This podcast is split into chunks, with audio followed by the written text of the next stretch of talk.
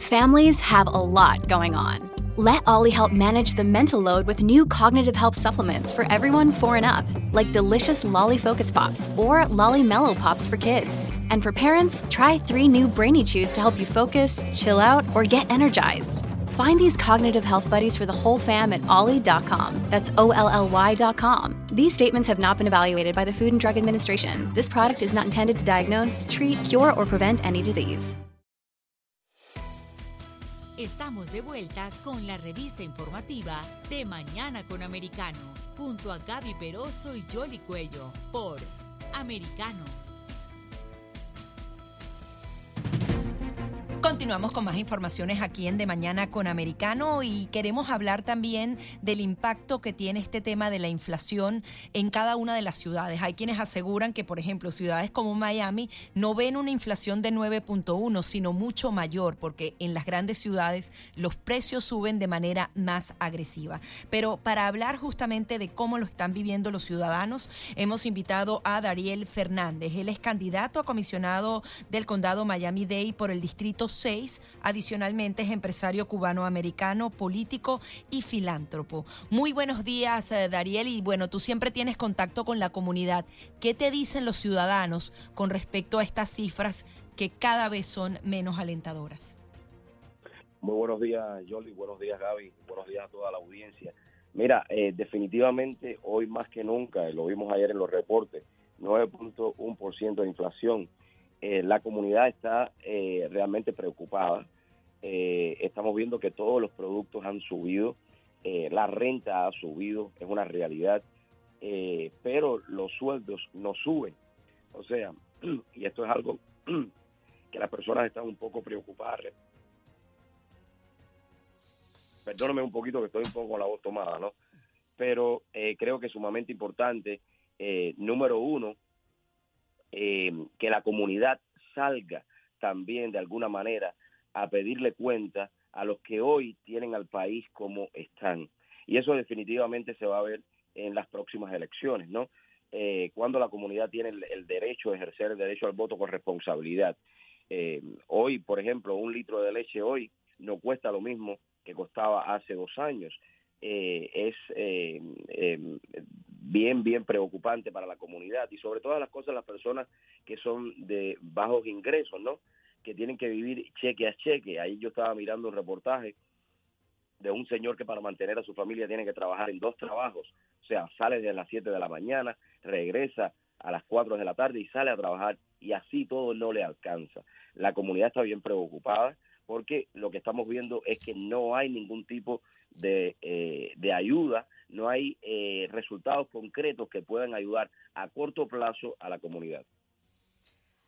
Ahora, eh, los pequeños negocios, que son también la columna vertebral eh, de la economía de los Estados Unidos, usted que tiene un pequeño negocio, ¿cómo se enfrenta una situación como esta para poder sobrevivir y salir adelante si están precisamente también muchos de ellos apenas en ese proceso de recuperación después de la pandemia y de los cierres con COVID?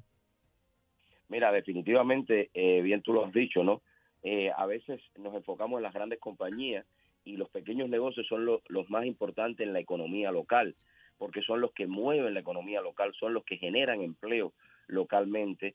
Eh, hoy por hoy esos negocios también, los altos precios de las materias primas, por ejemplo, un restaurante cuando va a comprar eh, harina, cuando va a comprar algún insumo que necesite en su restaurante, también está sintiéndose en este momento eh, ese impacto de la subida de todos esos precios.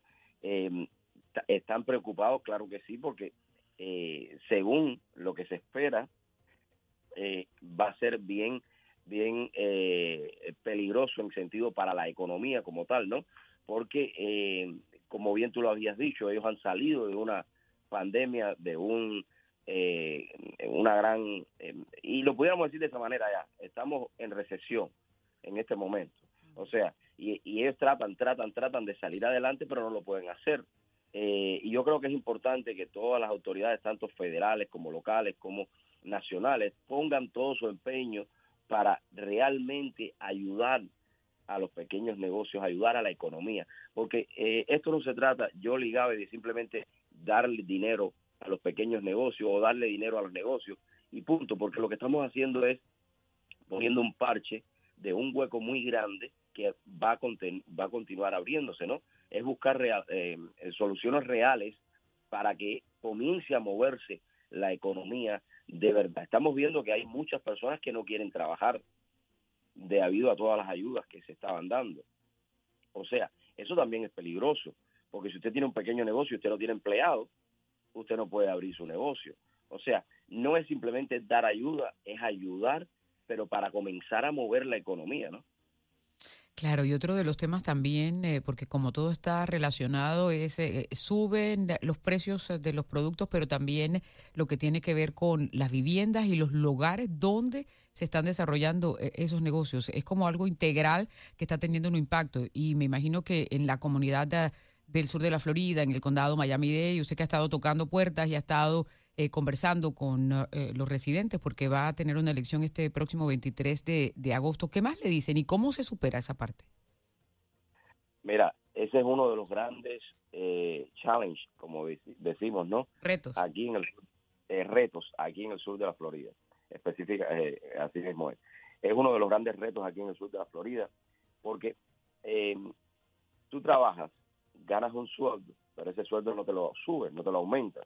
Y si te lo aumentan como hicieron, es una cosa eh, hasta cierto punto nada más visible, porque te aumentaron el sueldo, pero te duplicaron casi el precio de algunas cosas. Pero también te aumentan la renta. O sea, eso que te aumentaron en tu sueldo, en realidad fue para advertising nada más, para hacer marketing, porque en realidad no te lo no te benefició.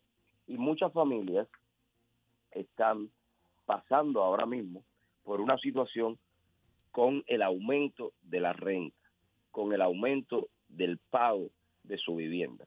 Y sobre todas las cosas, cuando yo te mencionaba este mismo ejemplo del señor que tiene dos empleos para poder mantener a su familia, y entonces el dueño de la propiedad le dice, mira, te vamos a aumentar la renta, estamos hablando que puede ser que de 1.500 te la puedan subir de un, en un mes en 2.000 dólares.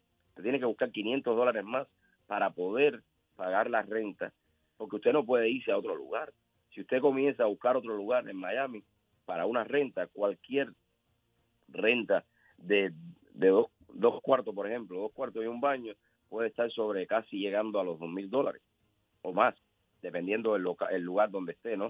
Eso es algo bien preocupante, por eso una de las cosas que nosotros estamos trayendo a la mesa es buscar la solución con la empresa privada, la solución con las compañías de seguros y con el gobierno para buscar realmente programas que ayuden a la comunidad, programas de viviendas asequibles, no que sean simplemente programas que tengan ese nombre tan bonito de viviendas asequibles, sino que sean de verdad programas que ayuden a nuestra comunidad, que al final es la que está pasando eh, por esta situación en estos momentos, ¿no?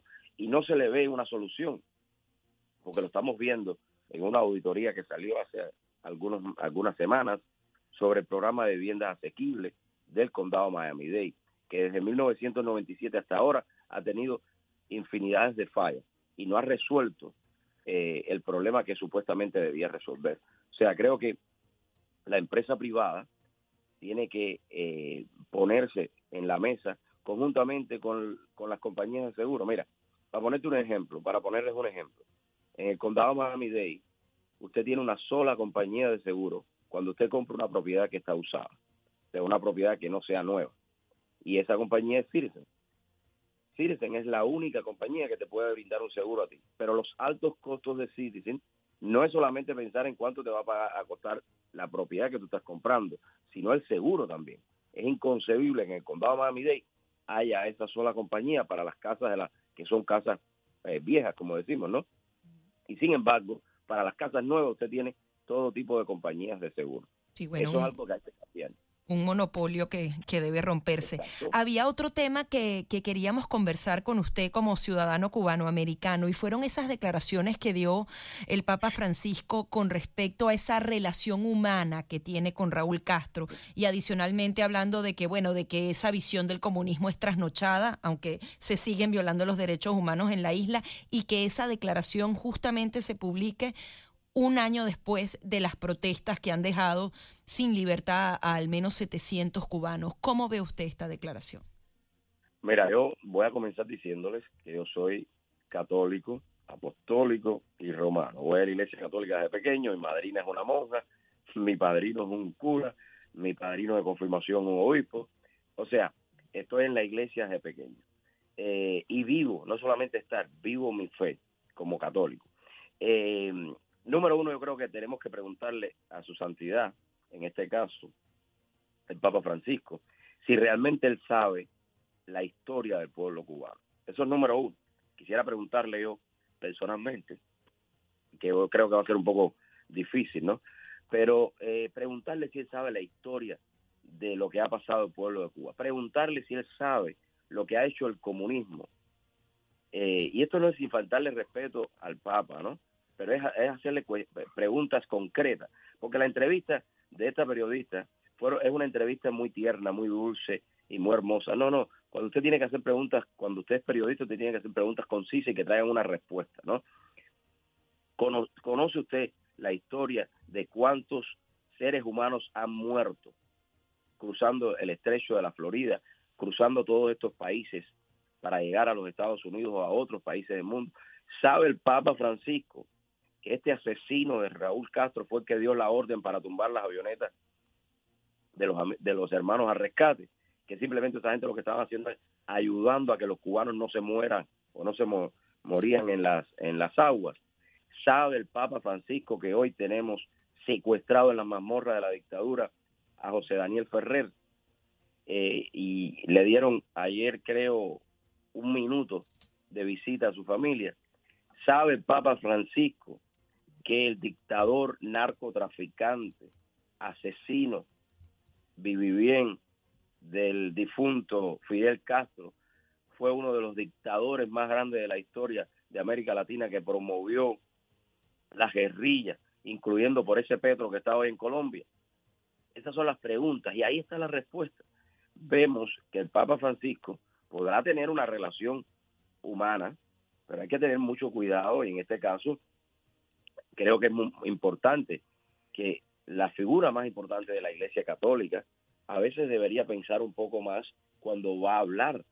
Eh, y es inconcebible y muchos católicos están descontentos con esa respuesta, sobre todo los que emigraron cuando Peter Pan eh, sobre todo los cubanos, cuando emigraron cuando Peter Pan, cuando llegaron aquí solos, buscando una cosa que se llama libertad, que es imposible en Cuba por la familia Castro, a esa, con esa relación humana que se refiere, ¿no?